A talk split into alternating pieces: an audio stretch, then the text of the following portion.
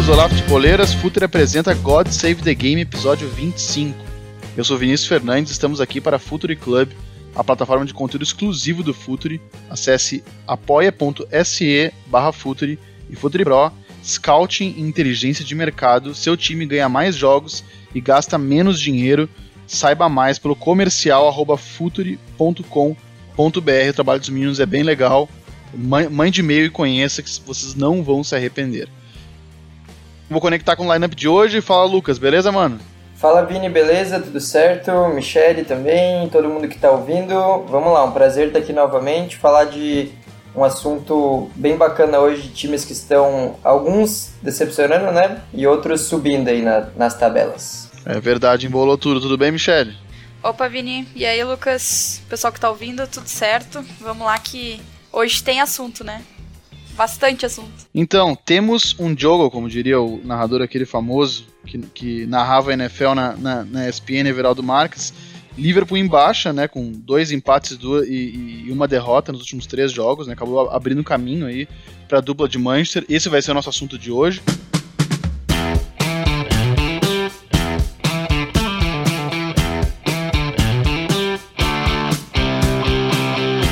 Gente vai começar pelo Liverpool um Liverpool que, depois daquela goleada né, contra, contra o Crystal Palace, estava dando uh, muita, muito a cara de que seria o começo de uma disparada do Liverpool, que ninguém uh, alcançaria mais o time do Jurgen Klopp. Muito porque pelo que fez na temporada passada, mas porque os, os todos os adversários do Liverpool tropeçavam muito né, no decorrer dessa, dessa Premier League. Essa queda de rendimento começa com a Michelle. Uh, a gente pode atribuir a questão física, Michelle, tem bastante gente falando isso, até hoje citei isso no meu, no meu Twitter, porque é um time que tem como pilar, né, a resistência física, a pressão pós-perda, essa maratona de jogos, essa temporada extremamente atípica que, que não acaba nunca, uh, essa, uh, na verdade, entre uma temporada e outra, né, foram pouquíssimos dias de, de, de férias, foi uma intertemporada muito mais rápida. Será que o, Liverpool não está sentindo isso mais do que outros times? Olha, uh, mais do que outros times eu não sei, mas eu acredito que, que tem grande influência aí na questão do desempenho do Liverpool uh, e da própria irregularidade, digamos assim, no desempenho, porque de certa forma uh, mesmo no início da temporada, não dá para atribuir, digamos assim, uma lesão do Van Dijk, por exemplo, porque mesmo no início da temporada, quando perdeu ali o Van Dijk, perdeu o Thiago e tinha outras lesões também, ainda que agora sem o Matip complique bastante, uh, o time ele conseguia aí um nível melhor desempenho e eu acho que essa parte física, ela, além dessa questão da pressão que, é um dos pilares desse jogo do Liverpool. Acho que um outro, uma outra questão que também complica bastante é que o Liverpool uh, ele é o time que não desiste de resultado nenhum. Ele chega nos 90 minutos correndo muito ainda e, e, buscou muitos resultados ao longo das últimas temporadas nos minutos finais, justamente por esse condicionamento físico privilegiado. O próprio Fabinho já falou sobre isso, o tempo que ele demorou para jogar, como o, o jogador ele tem que estar tá super preparado para encarar o que, que é jogar com a camisa do Liverpool do Jurgen Klopp. Uh, então, e aí soma-se a isso o fato de, de que o time do dia 15 de dezembro, ali nos últimos 15 dias de dezembro, o time jogou cinco vezes. Então é, fica realmente muito difícil você conseguir uh, desempenhar e até cobrar um desempenho melhor uh, considerando essa maratona de jogos e, e até os desfalques que o Liverpool já tinha, né? Porque querendo ou não, nesse meio tempo o Van Dijk não voltou, acabaram perdendo o Matip. Uh, então realmente é bem complicado. Acho ainda que o Liverpool ele só não está um pouquinho mais se complicando um pouquinho mais do ponto de vista defensivo, uh, porque ele tem um Fabinho em grande momento. Porque caso contrário seria bem mais complicado assim. E não é porque o todo está ruim, mas a questão física ela tem pesado bastante e a gente nota isso muito nos jogos assim. A gente sabe que o Liverpool é uma equipe que tem essa questão da mentalidade. Uh, o time, até contra o Crystal Palace, mesmo jogo que você citou, que foi logo após aquela vitória sobre o Tottenham, deu para ver que os jogadores eles entraram com uma com um gás diferente. Tu via uma pegada diferente. E aí teve jogos depois que isso já não, já não se viu tanto. Então o time ele ele tem essa questão da mentalidade também, de, de ajustar e tal, mas é é isso do, da questão de questão física, né? Que também está complicando muito a, a vida desse, desse Liverpool nesse início, digamos assim, de Premier League. É, eu acho que esse é um ponto que realmente a gente vai ter que trazer sempre. Mas como a Michelle falou, também não só para o Liverpool, né? É um ano, uma temporada típica para todos os clubes da Europa, não só da Europa, né? Mas ali na Premier League a gente sabe que eles não tiveram a pré-temporada ideal, vários momentos ali que o calendário apertou, apertou de uma forma que normalmente não apertaria. Então a gente vai ter que sempre ter esse asterisco em mente de que vão acontecer jogos como estavam sendo vários clássicos, inclusive, né? Da Premier League, o pessoal estava reclamando e tal, a qualidade caiu. E eu acho que tem muito a ver com isso, porque não tem mesmo como você cobrar um nível muito alto de atuação para esses jogadores que estão jogando de forma tão seguida, em jogos tão exigentes em, em uma temporada dessa. Então acho que isso a gente vai ter que trazer sempre. Vão ter os jogos é, excelentes, as atuações boas, claro, a gente vai elogiar. E vão ter também os momentos ruins e as coisas que a gente vai criticar. Mas acho que vai, a gente vai ter que ter em mente que todos os clubes vão acabar passando por alguma fase de oscilação, de desempenho abaixo da média. Eu acho que nessa Premier League ninguém vai estar imune a isso.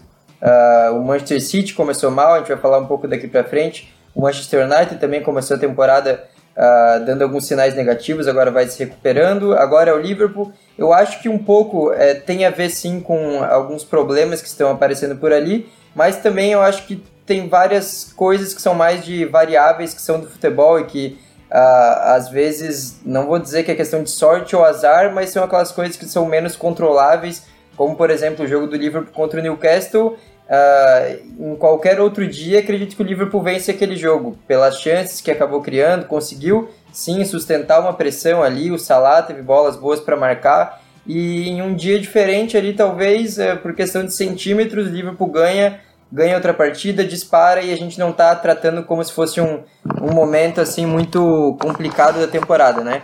Então eu acho que parte disso tem a ver com, com alguns pontos críticos mesmo, mas no geral eu não consigo também enxergar algo muito grandioso, assim, ah, o Klopp precisa encontrar alternativas muito grandes, mudar muita coisa. Eu acho que tem mais a ver com oscilação natural, mas que o Liverpool vai voltar ainda a ser aquele time mais dominante. Sim, até eu concordo muito com o que o Lucas falou e só para acrescentar que uh, nesses jogos depois daquela vitória contra o Crystal Palace, uh, é claro que a gente fala muito do Liverpool como um time que ele consegue desempenhar uh, tanto quando ele, quando ele precisa propor, quanto quando ele precisa ser um pouco mais reativo. Mas nesses últimos jogos, ele precisou propor, né? Ele, ele enfrentou equipes que têm como característica, principalmente o West Brom e, e o Newcastle, de, de realmente tentar ser mais reativo, uh, ou só reativo, né? Uh, então, ele teve essa questão além, assim, que ele precisou lidar com a ausência de do Matip, né, depois da lesão, e precisou, enfim, mudar um pouco seu estilo, assim, não, não ficou na su, no seu conforto, né, porque a gente sabe que por mais que o time ele jogue das duas formas uh, bem, desempenhe bem, já tenha conseguido vitórias, uh, tanto uh, propondo mais quanto sendo mais reativo, nesses últimos jogos ele precisou ter mais a posse de bola.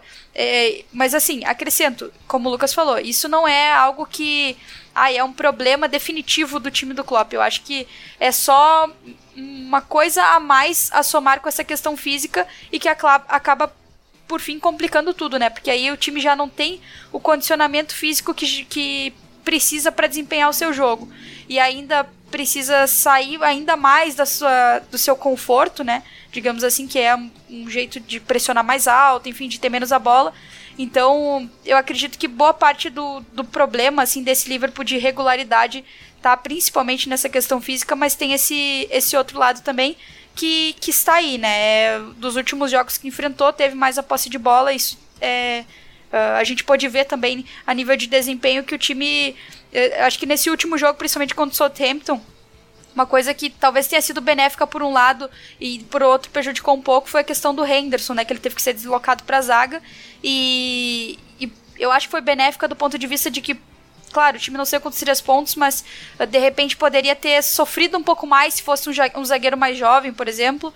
Mas realmente é questão de poucas opções para o Klopp, e aí faltou esse cara do meio do campo que também é um pilar do Liverpool das últimas temporadas, né? A gente não pode esquecer disso também. É, uh, dois jogadores, né, que são, que são pilares, né, tanto o Fabinho quanto o, o Henderson, acabaram sendo deslocados para a zaga nesse jogo, que, como a Michelle disse, até talvez não, não tenha sido uma alternativa ruim circunstancialmente, né, porque foi um jogo que o Liverpool tomou um gol cedo e teve a posse da bola, né, os zagueiros ficaram com a bola muito tempo, né, nos pés, então nesse cenário uh, em que eles são pouco pressionados, até é ideal às vezes que tenha assim, um jogador com uma boa capacidade de construção, de iniciação das jogadas, né? E menos um, um, um zagueiro. Mas isso também, e, e, aí essa foi uma questão que eu, que eu coloquei para os uh, meninos torcedores do livro num cast que, que, que a gente fez uh, faz um, acho que uns 3, 4 God Save the Games atrás, que foi só uh, de torcedores do livro, a gente debateu bastante as questões do clube, e naquele momento eu, eu perguntei para eles se o, se o Liverpool não sentia um pouco o, o elenco curto, e se a, a, o pragmatismo e o conservadorismo habitual do Liverpool no mercado, né, que também é muito assertivo, se ele também não está pagando um preço nesse momento, né, que é justamente numa, no momento decisivo não ter uh, uh, zagueiros, por exemplo, e ter que colocar uh, seus bons meio-campistas né, na zaga. Não sei qual dos dois quer falar primeiro, mas não sei se vocês concordam com isso ou não. Uh, sim, eu acho que aí tem uma questão também, Vini, que assim, ó, sobre, ainda sobre o Henderson, uh, ele é deslocado para a zaga e eu acho que tem um motivo para isso. Ele é o cara que, na minha opinião, melhor cobre o lado do Arnold quando o Arnold sobe. Ele faz um papel fundamental nesse sentido. Uh, e os times que enfrentam o Liverpool, eles meio que aprenderam a explorar as, as costas dos laterais do Liverpool, especialmente do Arnold. Tanto é que ele vem sendo muito cobrado uh, nesse início de temporada. Mas falando da questão do elenco mais curto, assim, que tu mencionou, eu acho que, que realmente tem o lado bom disso, né? Que a gente já viu, assim, que, que, que faz sentido. Mas também tem uma questão de, de realmente estar tá sendo bastante difícil. Por exemplo, o Jota, que é um cara que o, o clube trouxe dessa temporada, que tinha tudo, tem, né? Tudo a ver com, com o Klopp, tudo a ver com o Liverpool. E acabou lesionando, o Klopp acaba não contando com ele. E aí perde três dos seus zagueiros. Então, é, realmente, assim, o início, eu acho que é um pouco azar também, porque querendo ou não, o Van Dijk ele se, ele se lesiona naquele lance com o Pickford, né? Que aí tem uma série de questões pra gente discutir do quanto ele não deveria ser punido depois daquilo. O, o Thiago, aquela, aquele lance do, do Richarlison. Então, realmente, assim, eu acho que tem também um pouco de azar, e aí, claro que imprudência dos dois em, nas entradas que eles deram. Mas acho que também um pouco de azar tem, sabe? Porque, querendo ou não, três zagueiros, mais o, o, o, Jota, que recém chegou e ele tinha essa questão do condicionamento físico ser um grande forte do jogo dele no Overhampton. Então, eu acho que também tem um pouco de, de falta de sorte aí pro Klopp nesse de, início de temporada. Bom, mas quem tá dando risada desse, desse momento claudicante do Liverpool é a dupla de Manchester que acabou crescendo num, num bom momento, né? No momento em que o Liverpool dá essa brecha, uh, Manchester United empilha duas vitórias, né? São cinco jogos sem perder, se não me engano, são, são duas vitórias. O um empate entre as duas vitórias, né? São, são uh, 13 pontos, né? Somados em, em 15 realmente bastante interessante essa arrancada do Manchester City e do Manchester United, perdão, e o Manchester City, uh, que, que hoje, enquanto a gente está gravando, na, na terça-feira, dia 5, está em quinto lugar, mas vem de, de três vitórias, e aí parece que, enfim, uh, está embalando né, o, o, o, time do nosso uh, Pep Guardiola, e aí eu começo até com a Michelle, porque depois eu vou, vou chegar no, no United com o Filos, que é mais especialista no time. Uh, essa, essa retomada do, do, do Manchester City, Michele, uh, a despeito de toda a fama do Guardiola, né, de treinador ofensivista, ela, vem bastante pela solidez defensiva. Né? O, Manchester, o Manchester City tem tomado pouquíssimos gols nas últimas rodadas e isso tem credenciado o time a somar pontos, se não apresentava aquele futebol exuberante de duas, três temporadas atrás tem conseguido fazer partidas muito sólidas. E aí uma dupla de zaga tem se notabilizado bastante, que é o Stones e o, e o Rubem Dias, né? Desde que eles uh, uh, uh, estiveram juntos na zaga do, do, Manchester City, o Manchester City não perdeu mais, né? Que desde aquela derrota contra o Tottenham. Em, e aí, a título de estatística, são 623 minutos, tomando apenas um gol. É, é, realmente bastante expressivo, né? O Manchester City que Uh, o Guardiola experimentou bastante gente na zaga, né? O Ake chegou a jogar ali bastante, foi um pouco contestado no, no começo da temporada, e quem diria o, o Manchester City foi se reencontrar com, com o Stones, fazendo uma boa parceria com o Rubem Dias. É mais ou menos por aí, Michele? Acredito que sim, e inclusive acho que o Rubem Dias, ele tem, falando primeiro sobre ele, ele tem uma questão que é muito interessante, assim, além dele ser um cara jovem, né, tem só 23 anos, ele é um cara que chegou agora, ele assumiu aí essa titularidade, ele vem mostrando muita segurança em todos os duelos, bola aérea, em recuperação, ele vem saindo muito bem, e nesse jogo contra o Chelsea, para mim ficou muito evidente uma, uma coisa que eu já vinha que vinha observando que ele tinha essa veia. Até na seleção e, e, e, enfim, anteriormente também, que é de ser um cara que é líder, sabe? De tu ter uma liderança na defesa, uma liderança que parta desde trás. E eu acho que uh, isso é cada vez mais importante e tá, está sendo importante também para o City. E o time cresceu muito com, com o Rubem Dias e com o Stones, como você mencionou, Vini. E acho que também uh, a solidez defensiva do City ela passa por uma questão. Uh, que na minha opinião, eu não sei, é, é a minha leitura, daí depois vocês podem complementar e ver o que, que vocês acham. Mas, na minha opinião, na temporada passada o time era bastante agressivo uh, na pressão pós-perda, na pressão, naquela pressão mais alta, uh, logo que perdia a bola. Nessa temporada, parece que o time está mais adaptável, uh, ele adapta melhor essa pressão ao adversário. E isso faz com que, muito provavelmente, o time ele não se desgaste tanto, porque ele, ele entende, ele aprende a controlar, equilibrar melhor as forças dessa pressão para não usar de maneira, enfim, eh, desgastar à toa, né? E, e vem se saindo muito bem nesse sentido também. Porque ele perde, né, eh, Agüero, e, que agora tá voltando, e Jesus, né, que, que teve Covid, e teve um início que teve lesão também. Que, e principalmente o Jesus, que era um cara que ele conseguia contribuir muito para essa pressão mais alta, para essa retomada da posse de bola, que é importante, faz parte do estilo do Guardiola. E, e quando ele perde o Jesus, o time ele fica meio que numa lacuna, assim. Uh, ele perde a bola no ataque, ele não consegue essas retomadas, até tinha a questão do problema de transição defensiva também, mas era realmente assim muito complicado a forma como o time ele reagia após perder a, perder a bola no ataque, principalmente na ausência do, do brasileiro.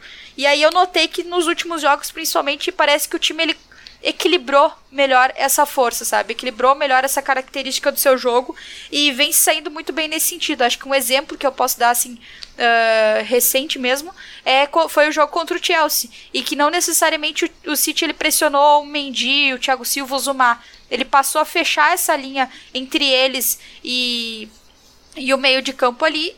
E ele marcou, tipo, não tão alto, assim. E até deixou que o Chelsea jogasse. Então, acho que uh, tu, tu, saber quando usar essas suas forças, sabe? Até por uma questão de física mesmo, que a gente vinha comentando, vem sendo algo muito importante aí para essa retomada do City, na minha opinião. Boa. E do lado vermelho, Uh, de, de Manchester, a gente também tem uma retomada bastante interessante de um elenco que, que roda bastante, né? Diferentemente do, do Manchester City, que, que eu destaquei a continuidade né, de dois jogadores, né, de uma dupla de zaga. No United a gente, a gente tem um, um, elenco que roda bastante, um treinador que é bastante contestado, mas que me parece que tem um certo apreço do clube, evidentemente, porque é ídolo, né? Mas do elenco também, né, Filos? É, com certeza, sim, o Solskjaer já foi tema aqui das nossas conversas várias vezes, né, e é um assunto que sempre gera muita polêmica, porque uh, parece não existir um consenso, assim, né, vejo muita gente que, que critica bastante o trabalho dele, aqui no Brasil ainda eu vejo menos que elogiam comparado ao que eu vejo com da mídia da Inglaterra mesmo, eu acho que aí tem, cabe também um pouco da forma que que a gente vê o futebol aqui no Brasil, naquela questão também que aqui a gente é mais acostumado a pedir demissões, a ter uma fase ruim, você já cobrar uma mudança muito brusca por parte do clube. E lá, apesar de ultimamente também estar tá um clima um pouco mais imediatista, a gente vê é, com certeza os processos são mais respeitados do que aqui no Brasil, né? Então eu acho que o United uh, tá ainda bem confiante no trabalho dele, apesar de uma mancha negativa que é a eliminação na Champions, porque vê uma evolução que realmente existe, apesar de alguns problemas que o clube teve. Se comparar o United desde que ele chegou com o estado que está agora, em termos de atuação mesmo, resultado, o United está pode se empatar com o Burnley no jogo atrasado que tem, vai jogar no dia 12 vai assumir a liderança da Premier League na 17ª rodada, então essa seria a primeira vez que o United estaria na liderança da Premier League na 17ª rodada desde 2012 e 2013, que foi justamente a última vez que o United foi campeão, a temporada da aposentadoria do Sir Alex Ferguson. Então, dá para notar que existe uma evolução e é um clube que é um time que eu acho que ele está animando um pouco mais agora porque dá para ver que ele evoluiu em pontos que precisava. Uma um consenso que se criou foi que o United dependia muito de espaço aberto para jogar, de velocidade, contra-ataque e conseguia jogar só de modo reativo, até porque isso foi uma verdade nos primeiros meses, talvez até o primeiro ali um ano e meio do trabalho do Solskjaer. Mas uh, acompanhando de perto, assim, dá para perceber que o time está encontrando alternativas melhores quando ele é obrigado a furar uma defesa fechada, quando ele está com a posse de bola, quando ele tem que fugir de uma pressão mais intensa ali na, na zona defensiva também, a movimentação dos jogadores de ataque melhorou. Uh, o time realmente está tá conseguindo evoluir em aspectos que todo torcedor pedia que o time evoluísse. Eu acho que se não existisse isso, a animação seria um pouco mais contida, mas se observa que, que realmente nessas últimas semanas não está sendo algo do acaso, como talvez já apareceu em outros momentos. Então acho que tem a ver sim com uma evolução que o torcedor estava querendo ver e a gente sempre uh, tem que manter os pés no chão com esse tipo de arrancada na Premier League porque a gente sabe que essa temporada tá maluca, né? Então um time às vezes vai empolgar por umas três semanas e depois vai acabar entrando em crise, digamos assim. Mas realmente tem ali argumentos para para ver esse United em um, em um crescimento mais firme, digamos assim. Verdade, uma temporada maluca mesmo, que acho que ela está sendo marcada e cada vez mais precisa ficar bem evidente que ela, por um equilíbrio, mas não um equilíbrio entre dois times, né, como a gente viu em, em outras temporadas, né, com City e Liverpool brigando, embora na última o Liverpool disparou. Dessa vez me parece um equilíbrio entre um pelotão inteiro. E aí, e aí embora talvez não seja um equilíbrio do ponto de vista positivo, né?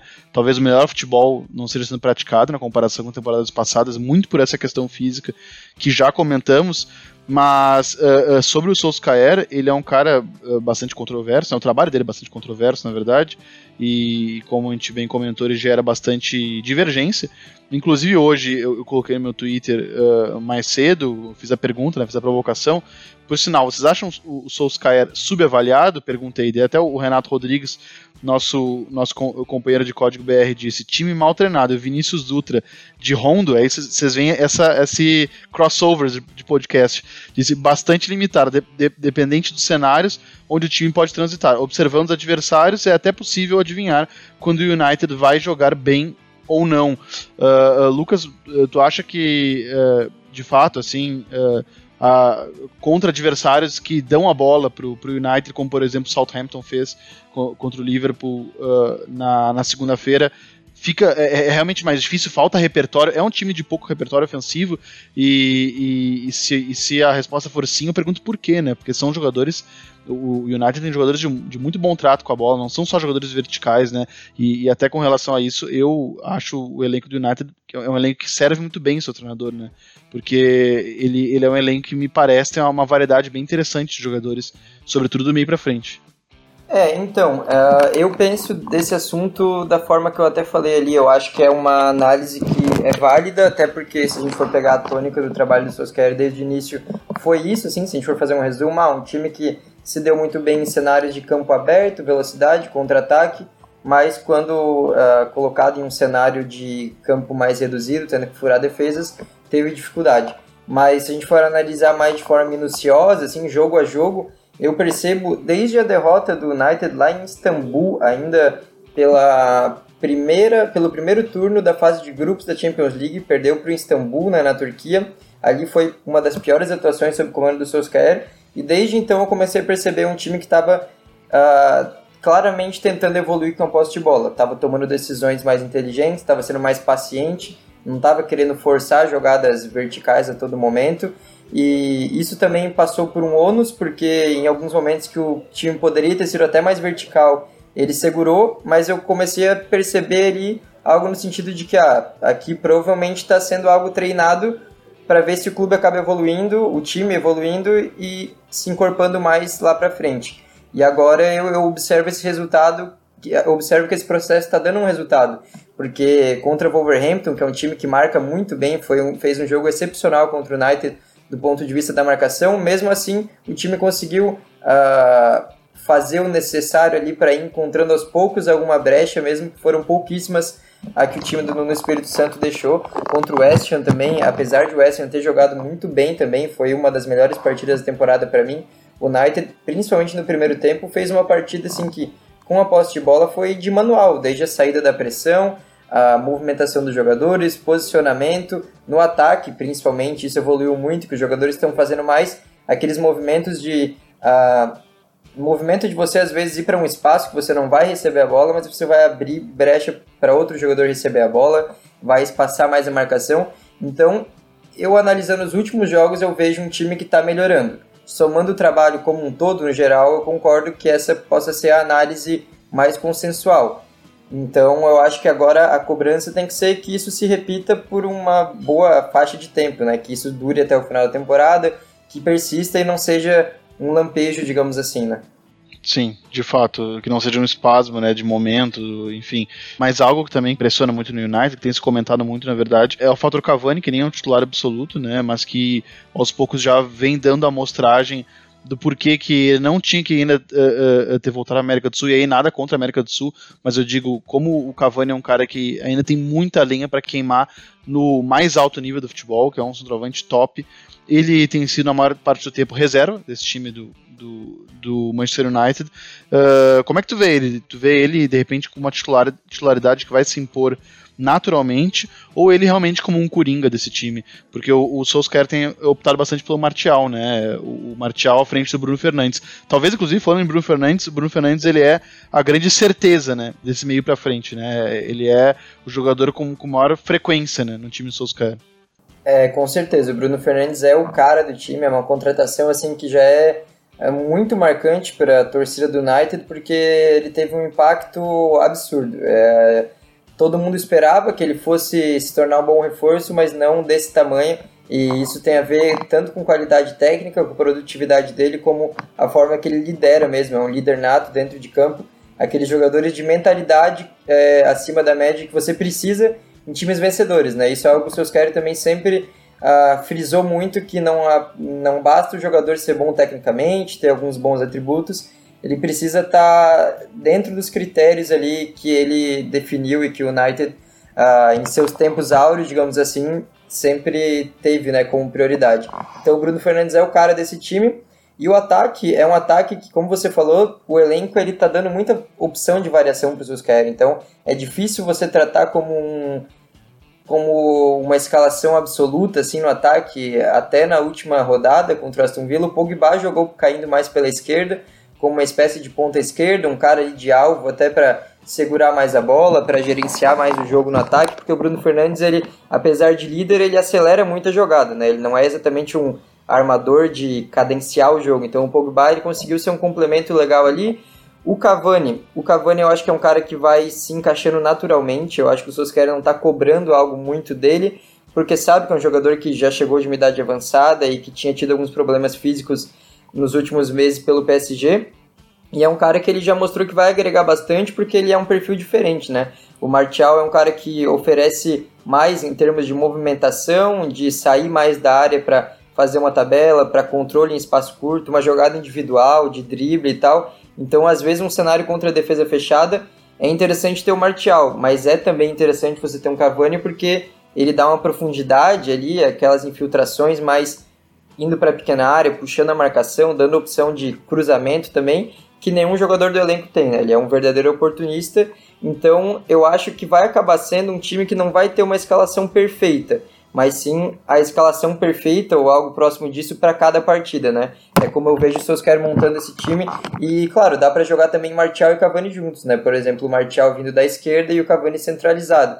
Então eu não acho que vai ter muito esses duelos assim de um ou outro ou de uh, qual é o melhor o melhor 11 do United, mas sim qual é o melhor 11 para determinado jogo, para determinado cenário, né?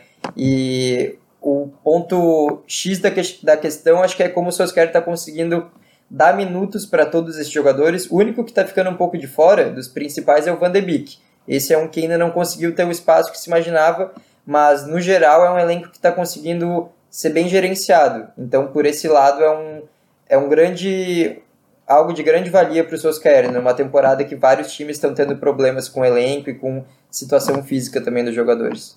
Muito bom ponto, é verdade, porque de fato numa temporada em que quase todo mundo está sofrendo e a tendência é que sofra cada vez mais, né, com a questão física, Solskjaer está conseguindo gerir muito bem esse elenco, né, foi até o que eu comentei uh, respondendo os meninos aí no, no, no, meu, no meu Twitter, né, que uh, acho que a gente pode debater o Solskjaer como um treinador, sob o ponto de vista de um uh, elaborador de modelo de jogo, sobre a metodologia de treino dele, sobre o fato uh, dele talvez não ser o treinador mais estrategista do mundo, né, capaz de mudar um cenário, o modelo de, de jogo dele ser mais simples, talvez mais rudimentar, mas de fato eu acho que é quase unânime que ele é um bom gestor e que aparentemente os, os comandados dele gostam, né, gostam de trabalhar com ele. Mas falaremos bastante sobre United, sobre City, sobre Liverpool ainda nesse decorrer de Premier League promete ser muito boa. Mas agora vamos, para o nosso quadro clássico já, no que prestar atenção nessa semana no futebol inglês. Começa com a Michelle. Bom, eu acho que a galera pode ficar ligada aí no jogo que vai rolar no final, na semana que vem, né? Início da semana que vem, terça-feira. No dia que a gente for gravar aí, vai, vai estar rolando Wolverhampton e Everton. Acho que é um jogo bem interessante para o pessoal ficar de olho, até para Uh, ver se esse Overhampton vai conseguir um bom jogo contra esse Everton que está se recuperando, digamos assim, considerando que o início foi muito promissor. E, e ver também do Everton, né? Se vai conseguir tentar se manter aí, pelo menos um pouco constante, depois dessa último, último jogo ali, derrota pro, pro West Ham. Antes ainda, o Everton tem um, um confronto pela Copa da Inglaterra contra o Rotherham no sábado. Então tem aí um, du um duelo antes e o Wolverhampton pega o Crystal Palace também pela Copa da Inglaterra, só que na sexta-feira. Esses dois times vão jogar antes do, do jogo de terça-feira, mas eu quero dizer pro pessoal ficar de olho aí nesse duelo, que eu acho que vai ser bem interessante, principalmente do ponto de vista de recuperação das duas equipes e de proposta. Quem que vai propor, quem que vai ser um pouco mais reativo. Acho que é sempre bom ficar de olho nisso. Legal, boa, boa, Michele. Até porque são dois times que acredito que vão estar numa briga interessante uh, por vaga na, na Liga Europa, embora o Wolves esteja patinando nas últimas rodadas. Uh, acredito que vai, vai, vai ser uma briga interessante na Liga Europa. Até vou dizer que essa é uma das curiosidades que eu estou tendo, assim, que eu tô vendo muito, muitos times uh, de. aqueles times que a gente costuma dizer, né, de. de pelotão de frente, né? Que são aqueles times que não são exatamente uh, o, o, Big Six, mas que estão logo abaixo. Me parece que isso inchou mais nessa temporada, né? A gente está vendo o West Ham fazendo uma temporada competitiva, o, o, o Arsenal se recuperando, uh, o, o Chelsea mal nas últimas rodadas, mais ainda o Chelsea, com, com um elenco bastante caro, o Everton, o Southampton, que a gente já comentou bastante, é um time bastante consistente, enfim. Acho que, que isso só corrobora para o equilíbrio da liga. Mas, Lucas, o que, que, eu, que, eu, devo prestar atenção nas próximas semanas da, uh, no Campeonato Inglês? É, eu vou destacar um jogo que é do futebol inglês, não é da Premier League, mas é da Copa da Liga, até porque envolve os dois times que a gente tratou aqui como assunto principal nesse podcast, que é o clássico de Manchester, Manchester United e Manchester City, na quarta-feira, não sei que hora está saindo esse programa, mas enfim, o jogo é na quarta, à tarde, né, às 4h45, é a semifinal da Copa da Liga, o Tottenham já passou para a final, então a gente pode ter na decisão um Guardiola versus Mourinho, ou um United contra Mourinho, então narrativa não vai faltar. A imprensa inglesa vai estar em festa de qualquer forma. E é um jogo então que traz dois times que estão em ascensão. as atuações evoluíram, os resultados acompanharam. São dois times que estão ameaçando ali até ter uma disputa por título. Ainda vejo o United uh, que está, óbvio, nesse momento disputando, digamos assim, a liderança, mas que eu acho que no fim das contas ainda não, não é o ano que vai levar. Mas são dois dos melhores times da Inglaterra no momento, né? São dois times que estão bem em forma e o United é um time que sempre sob o comando do Solskjaer jogou muito bem contra o Guardiola. Ele, é, ele inclusive tem um, um retrospecto superior contra o Guardiola e vai ser bem interessante ver essa partida, mais uma vez um jogo decisivo. O Guardiola tentando levar mais uma vez a Carabao Cup, ele já tem algumas no seu currículo, e o United chegar em sua primeira decisão com o Solskjaer, né? Então um jogo bem interessante para a gente acompanhar. Boa, obrigado, Lucas. Valeu, Vini, valeu, Michele, todo mundo que acompanhou até aqui. Um abraço, sempre um prazer estar aqui. Até a próxima. Valeu, Michelle, não me despedi de ti, perdão. Tranquilo, tá desculpado. valeu, Vini, valeu, Lucas, obrigado aí ao pessoal que tá ouvindo. E vamos que vamos aí acompanhar essa Premier League, esse futebol inglês que tá movimentado. Boa, verdade. Uh, quero desejar um Feliz Natal, Feliz Ano Novo para o nosso ouvinte que Uh, a gente acabou saindo sem se despedir direito né, no, no último, no último podcast. Uh, tivemos aí um recesso, né, um merecido descanso de duas semanas. Saímos sem avisar, mas prometemos não repetir a dose. Vamos gravar regularmente toda semana nesse ano. Mas Feliz Natal, Feliz Ano Novo, com, algumas, uh, com alguns dias de atraso. Nós somos o Futuri e temos um convite para você. Pense o jogo. Até a próxima.